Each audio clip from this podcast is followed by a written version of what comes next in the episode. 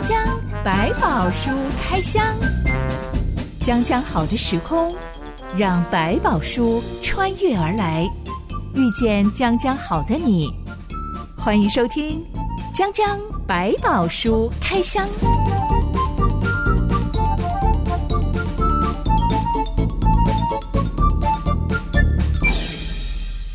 百宝书里有百宝，让哲心和下凡哥为你开箱来挖宝。Hello，我是哲心。Hello，小凡哥。节目一开始来聊聊健身这件事情。是，小凡哥，你是有固定健身习惯的，嗯、对吗？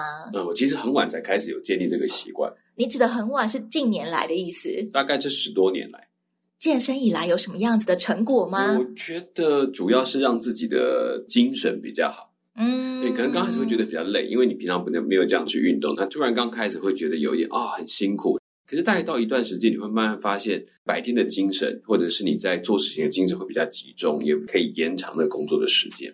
我平常都是抓很零碎的时间，跟着网络影片做那种什么十分钟的啊、三十分钟一套，帮你编好了，你就跟着他的时间之类的东西，呃，跟着他一起做。我而且可以在家里面随时随地都可以进行的那种，我觉得最方便。嗯，没有错。前阵子我收到一张体能训练课程的体验卷。朋友就送给我一张，我就想说好啊，那我有空我就去上一堂课。Yeah. 结果才上了半小时之后，我就忽然眼前一片黑。我这辈子从来没有看不到东西，眼前一片黑。后来想想，应该是大脑缺氧吧？据说，对，对，当场吓到我。哇，好紧张！教练就叫我坐在旁边，纯粹就是我平常的运动强度没有这么大，对，一口气做太多，需要很高的心肺功能来运作的运动姿势。眼睛会发黑，大概通常都是心肺功能跟不上。这个体验实在是太糟糕了，嗯、所以当然我就完全不会想要去上他们家的体能训练课。嗯、太强了，太强了，对。还是回来做我的懒人运动包。是是是强度是慢慢加上去，因为他们的肌力要配合，呼吸要习惯，所以慢慢就可以。也许体力不是做不到，是一真的一下子那个氧气不够，然后缺氧的状态。那其实一般来讲，如果参加这种运动的练习，你只要觉得。有一点跟不上，有一点不舒服，你就可以自己降阶，就是不用跟的那么快，你可以放慢，没有关系，不要给自己太勉强，毕竟还只是在运动嘛。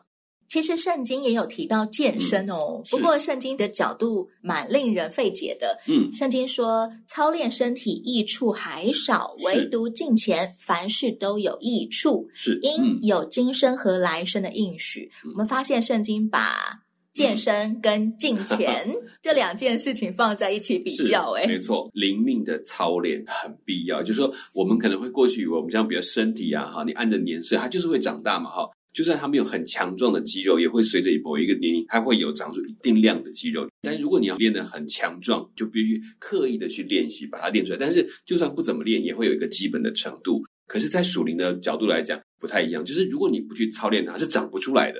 它的成长比较不是我们讲在教会久了就会变多属灵，其实不会哦，必须你刻意的去栽培它才会长到一个程度，不然反而会萎缩掉。有点像我们在做植物的种植的过程，如果你每天有浇水，然后有一定的太阳的曝晒，它就可以长大。但是如果少了这个东西，它可能会萎缩回去。如果没有操练，是不会长大的。一般人上健身房，通常都是为了要练出一身漂亮的肌肉线条啊，增加肌力这样，呃。不然的话，自己在家跑跑步、伏地挺身就行了嘛，嗯、何必上健身房呢？嗯、但所谓的操练敬虔，到底是为了什么目的啊？可以练出什么漂亮的线条吗？呃、应该说，我们重生的生命其实并没有我们想象的说，哦，我就马上信了耶稣之后，就整个人就改变了。其实该说，我们心态改变了，我们开始看到了另外一个上帝引导的新生命的方向。那你就必须朝着这个新的方向去，新的生命的角度去思考你的生命，才能够越锻炼越清楚知道你应该怎么去走，或者有这个属灵生命的力量去面对这个世界。不然的话，你只是很容易又走回原来的路程，世界的拉力继续的拉扯，就好像我就顺着走下去，因为我已经习惯这个做法。你为了要抗衡它，你就要。开始不断的在敬虔，就是对上帝的那个忠诚跟认识上更加深的时候，你才有更敬畏的心去抗拒这个世界的拉力。要锻炼属灵的肌肉，就是所谓的读经、祷告、唱诗歌，做这一些好像基督徒日常该做的事情吗？就能够练出属灵肌肉吗？这其实讲的倒不是说我们一直在读经，其实如果你的读经没有这种敬畏上帝的心，所以他讲敬虔，是指说我对上帝的敬畏的态度来认识上帝自己本身，就让我可以在复杂的拉力的社会当中，我仍然坚持走这条路，好像身上你绑了很多弹力带，然后你要硬撑着往前走，你是不是要有很大的力气？同样的概念，因为世界的拉力还在你身上，但是上帝已经帮助你，我可以把你带往这个方向走。可是你开始要锻炼、练习，把这个身体的肌肉练好，才能够继续的往前行动，不然就很容易一下就拉回去了。讲讲百宝书开箱，今天要来开箱整本圣经当中力气最大的人。嗯。我们说他看起来应该蛮魁梧有力的，是，但他平常都不用做什么伏地挺身啊、仰卧起坐啊，是是，就能够练出一身肌肉，而且他拥有的力量是绝对超乎他全身所有的肌肉加起来的力量的，可以承受的力量是。这个人就是参孙，今天我们要来开箱参孙人生的结局。这段故事记载在世事记第十六章。一段音乐之后，我们来开箱。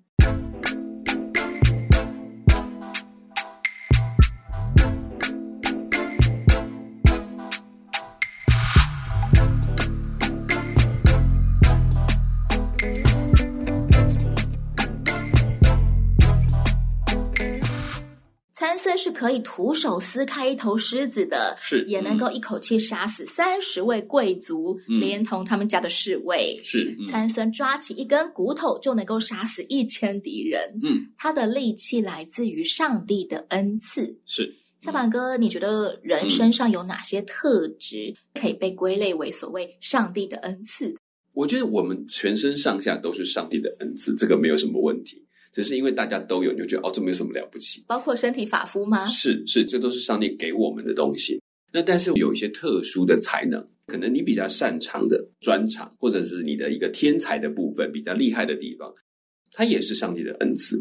如果你认知那是上帝给你的，你就会谨慎使用它。它就像一份上帝给这个世界的礼物，用在祝福人的事情上。但如果你把认为那就是我的才能，我的一个天才，我的天赋。我的能力，所以我就用在我自己的身上。那这件事情，即便它是给你的恩赐，对你来讲也不过只是工具吧。就像我们曾经说过，参孙好像上帝的工具人。嗯，我们把它想象成一把很好用的。铁锤好了，是参孙力大无穷，嗯、那根铁锤不管敲什么钉子下去，嗯、钉子都立刻被他敲扁、敲进去。是，嗯、但是当参孙不愿意跟上帝有关系的时候，不愿意去经营他跟上帝之间的关系的时候，是、嗯、那个铁锤本人就会越来越觉得是我好厉害，嗯、是我力气好大。你看，所有的钉子在我面前都迎刃而解。无坚不摧啊，嗯、却忘了能够把钉子钉下去的不是铁锤本人，而是因为上帝抓起了那把铁锤敲下去，是，是问题才能够迎刃而解。而且他就很失去对他主人的敬畏。英文讲到恩赐的时候是说 gift，没错，就是一个礼物。礼物是，为什么上帝会想要赐给每个人有不同的礼物呢？是为了更多其他的人，有些人做不到，我来去帮他完成这些东西，我来去服务。让人家透过这个礼物，哦，上帝借着你来祝福了我们，来帮助了我们，而我也是上帝借着我去祝福其他人，咱们可以看到造我的那一位是这样的眷顾着每一个人。这个角度就会把这个礼物就变得更明确、更明白，说上帝给我们的这一份 gift 到底用来干嘛的。新约圣经也讲到，基督徒是互为肢体，是，嗯，就好像我们身体上面有眼睛、鼻子、嘴巴，有手、有脚，有各式各样的内脏器官，也有呃皮肤啊、表面啊。所以恩赐的功用是不是就好像我特别擅长用眼睛看好了，是，那你特别擅长做事情好了，嗯，我们就是眼睛跟手互相。彼此合作在一起，才能够发挥上帝的心意，是就可以变成更加成的效果。就是说，如果我只用我手做的很灵巧，可是做错了，而我的眼睛不来帮助我，那不是很可惜？可是我的手做得很灵巧，如果有眼睛帮，他就做得更灵巧。也就是说，反过来讲，在我们生活当中，上帝圣经其实也提醒我们，我们用个人所得的恩赐彼此服侍。其实教会为什么是一群人？是因为每个人都在身上得到上帝的一个恩赐。如果透过他们彼此的服饰，看到的不只是哦，把事情做得很好，更看到的是那个彼此肢体的爱。透过这一群的生命，让许多人看见哦，这群人是属上帝的人，是长这样。透过大家每一个人呈现出来那个丰富，看见上帝的丰富。我也觉得恩赐这件事情，就是、嗯、如果我们一味只看着别人碗里的，嗯、我们真的就会忘记去操练我们已经被赋予的恩赐。而恩赐的功用，也的确是当我们用在别人身上的时候，嗯、会特别看出它的果效。因为我们可能假设我是眼睛，当眼睛当久了，你不会有什么感觉。但是如果你愿意去用在别人身上的时候，对从别人身上得到的反馈，才会知道。哦，oh, 我真的不是 nothing。对对，有时候上帝借着我们在服侍的过程当中，重新会看到我们生命的价值，提醒我们不是被造来无用的，乃是非常重要的。对某一些需要者来讲，我们再回到这个有史以来力气最大的参孙身上。嗯。参孙的死对头是非利士人，嗯哼，非利士人很快就发现，要对付参孙呢，不能够跟他比力气，是比腕力，硬碰硬是不行的，不行，嗯嗯一定要找他的软肋下手。是软肋是什么呢？参孙、嗯、的软肋很明显就是女人，嗯、呃，他很容易对美女一见钟情，是，而且爱上谁，我立刻要跟他在一起，不管是要娶到手，嗯、要同居啊，要嫖妓啊，嗯，就是立刻要跟他在一起。嗯嗯嗯所以非利士人就一次又一次找上他的床伴，我可以这样讲吗？就是他的他的女性朋友就对了。其实每一次参孙跟一个女人在一起，嗯、我们都看不出来他到底那种爱是什么样子的爱，嗯、而且他爱上的女人没有一个是看得出来那些女人爱他的。嗯，其实可能在这种角度来讲，我们可以说他比较容易陷入那种冲动式的爱情，就是我现在爱我就是喜欢他，那就是爱下去。那这个爱里面你好像看不出来所谓浪漫的气息。参生也不介意对方爱不爱他耶，他只是要得到这个东西，所以他完全是情绪性的。我要，然后我拿到，好像一碗红豆汤的概念一样，我就是要喝到，喝到就一切都解决了。参孙现在的同居人是一个叫做大力拉、达利拉的女人。是，我觉得这个名字的中文翻译 很有趣，因为参孙力气很大，是，但是敌不过大力拉。是，没错。嗯，参孙的死对头向大力拉寄出了高额赏金。嗯，大力拉就开始每天对着参孙软磨硬泡，告诉我你为什么有这么大的力气，有什么办法可以把你绑起来。嗯哼，嗯，真的要去揣摩这种 美女计的口音的话，是是可能会变得非常恶心。对对，我很好奇，男生对于撒娇的女生讲话 会有什么反应啊？当然是容易心软。哎呀，你看人家都已经示弱，就是要依靠你。就是男生其实有英雄心态，把我当英雄，就觉得啊，你这个最棒了。我不自觉就会有一种被灌迷汤的感觉。你说再刚强的，有时候还是会啊，我就是要照顾弱小嘛，那我当然就保护他。他都已经用这样的方式呈现了。心态是真的是很容易，自己要小心。有时候万一真的对方是不怀好意，用这种模式，如果你又没有防心，可能真的就会陷入一个迷惘，说啊，我是不是要帮忙啊？可能就一下子失脚。所以说，英雄难过美人关，真的这个话中国人都很清楚。其实难过的并不是美人那一关，而是难过自己心里面那种虚荣心的那一关。你就觉得想要保护嘛，想要心疼，然后想想要继续当一个英雄的那个心态，就会容易让自己失焦了。参孙就软下来，就跟大力拉说：“如果你用七条刚刚拧好还没有干的新绳子捆绑我，我就会变成跟平常人一样软弱。”大力拉就赶快跟非利士人串通好，半夜用七条新绳子把参孙绑起来，再假装惊慌的大喊说：“参孙，非利士人来了！”嗯，要看他能不能逃过来。参孙醒来，用力一挣，可能没有用力啊，他轻轻一挣，嗯，那七条新绳子就好像是着火的七条细麻线一样，嗯，忽然间全部都崩断了。是，嗯，大力拉就很生气，你骗我，你说谎，嗯哼，你告诉我要用什么方法才能捆绑你？嗯哼，参孙只好改口说。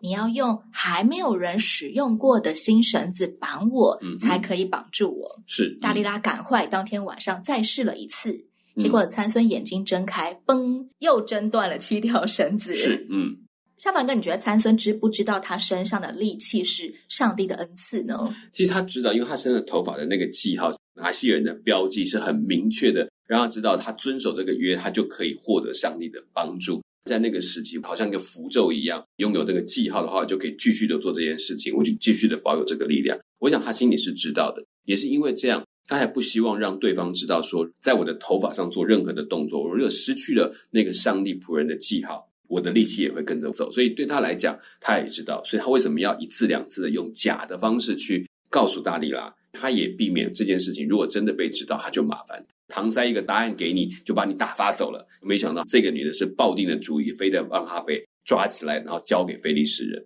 其实参孙也只是喜欢跟大力拉睡在一起的感觉，但并没有真的想要对大力拉掏心掏肺。嗯，可能他就是在一个欲望上的一个寻求，所以当欲望得着之后，有时候那个情感的淡化是很快的，就没有像当初第一眼看见大力拉的时候那么的爱他了，嗯，就很容易浪潮降下来的那种感觉。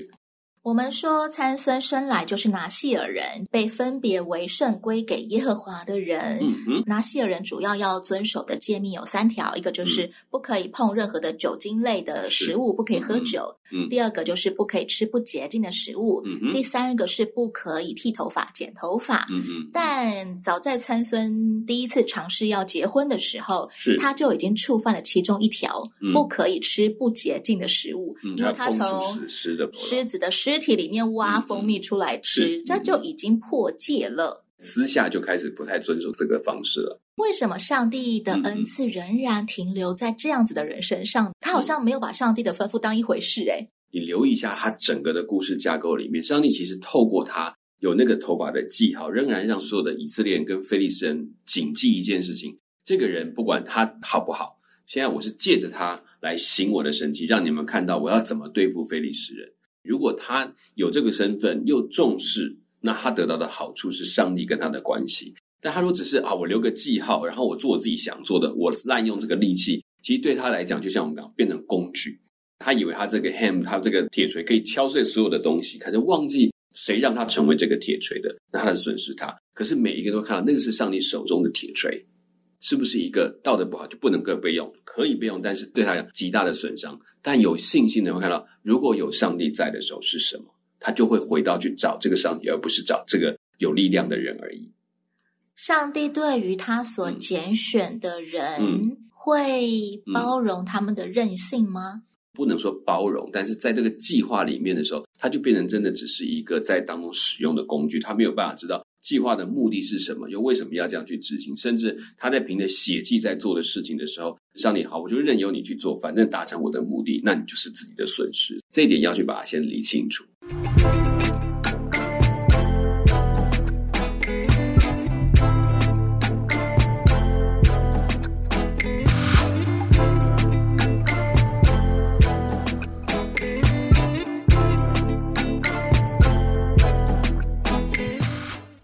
参孙第三次又给大力拉新的答案了。嗯，他说：“只要用织布的线将我头上的七条发柳编织起来就可以了。”嗯哼，我们可以想象一下前面为什么会说七条新绳子，可能是参孙的长头发，它是编成七条发辫的。嗯嗯，或者就是绑起来，绑成七根辫子，比较原始的那种整理头发的方法。七根马尾的确可以让人联想到，我如果用七根绳子绑它，会不会成功？是，好像当中有一种神秘魔术的感觉。没错，嗯嗯。大力拉第三次在半夜偷偷把参孙的头发织进织布机里面。是，嗯。参孙一醒来，一下子又挣脱了，跟之前一样。大力拉就娇嗔的说：“你都不向我坦诚你的秘密，还敢说你爱我？”真的是哈、哦。好有压力啊！公然情绪勒索。对对对对，是。圣经说，大利拉天天用话催逼参孙，纠缠参孙，嗯，参孙就心里烦得要死。嗯，要是我，我也被他烦得要死了。没错，每天这样念。这种光景真的很像从前上帝禁止以色列人跟外族人通婚的时候所说的话。嗯、上帝说：“你们跟外族人通婚，那些老婆们就会成为你们肋骨下的一根刺。”我觉得很有趣的是，《创世纪》说女人是用肋骨造的，嗯，但是娶错女人呢，她就会变成你肋骨下的一根刺，不断的戳你，是是是，但是你摆脱不掉。嗯哼，参孙他终于讲出自己力大无穷的原因了。从来没有人用剃刀剃我的头，因为我一出母胎就归给上帝做拿细耳人。若有人剃了我的头发，我的力气就会离开我，我就像平常人一样软弱。那天晚上，大力拉就把参孙哄睡在他的腿上，是，嗯、然后偷偷叫非利士人进来剃掉他的七条发綹。嗯哼，然后大力拉像先前一样高呼说：“参孙，非利士人来抓你了。”嗯，参孙从睡梦中醒来，说：“我要像前几次一样脱身而去。圣经说，他却不知道耶和华已经离开他了。嗯哼，其实从始至终，耶和华一直都是参孙力量的源头。是。头发不是他力量的源头，是遵守神的话才是他能够得到恩赐的一个源头。嗯、是，但参孙早就已经接连破戒啊，是，直到这一刻，上帝才真的离开他耶。嗯、其实就我们在讲说那个最后的记号，就是他最后一点跟上帝的关联，他自己把它给切断，他终于破到最后一阶。你说换个角度来，上帝的容忍到一个程度，我会使用你到一个程度。好像我们在否认上帝，否认到完全否认了。参孙离弃上帝已经很多次了，嗯，但上帝的忍耐是直到他抛弃身上最后一样可以象征他是一个属上帝的人的那个记号，嗯哼，上帝才离开他。嗯，他都告诉大利拉说他是有一个拿细耳的身份，他最后守住就是我继续留住这个头发，有点象征说在对以色列人讲话说，你看看你们只要最后有一点点对我的忠诚。我的回应，我守我的约会守到底，但是他连最后这一点都放弃的时候，那就可惜了。但是非利士人也包括大利亚都看见说，原来这个人的力量是来自于上帝，不是来自于他自己。被非利士人抓住的参孙变得非常可怜，是他的双眼被挖掉，嗯、被带去非利士大臣加萨。用铜链锁起来，在监狱里面每天推磨。嗯哼，这个处境好像比奴隶还要不如诶。没错，故意把它控制来，每天把它力量消耗掉，就不让你有任何机会来对抗我们。到了非利士人祭拜他们的大衮神明的那一天，嗯，他被带去大衮神庙参加盛大的庆典。嗯，非利士人把参孙叫来，当然是为了要嘲笑他，戏耍一下。呃，大家看了他的凄惨模样，就赞美大衮神说：“嗯，看呐，我们的神明帮我们报仇了。对，就是那个当初杀了我们很多同胞的参孙。你看现在他变得这么的凄惨，我们好开心啊！”嗯，这时的参孙已经又长出了一些些头发了。是。这一次，参孙竟然向耶和华上帝祷告了。是的，嗯、从他出道以来，我说从他 圣经记载他开，开始工作起来以来，我们没有看过他祷告。哎，是，嗯，竟然是在这个最凄惨的处境当中，参孙开口说：“嗯、主耶和华，求你眷念我，上帝呀，就这一次，求你赐给我力量，嗯、使我向非利士人报那挖我双眼的仇。”嗯哼。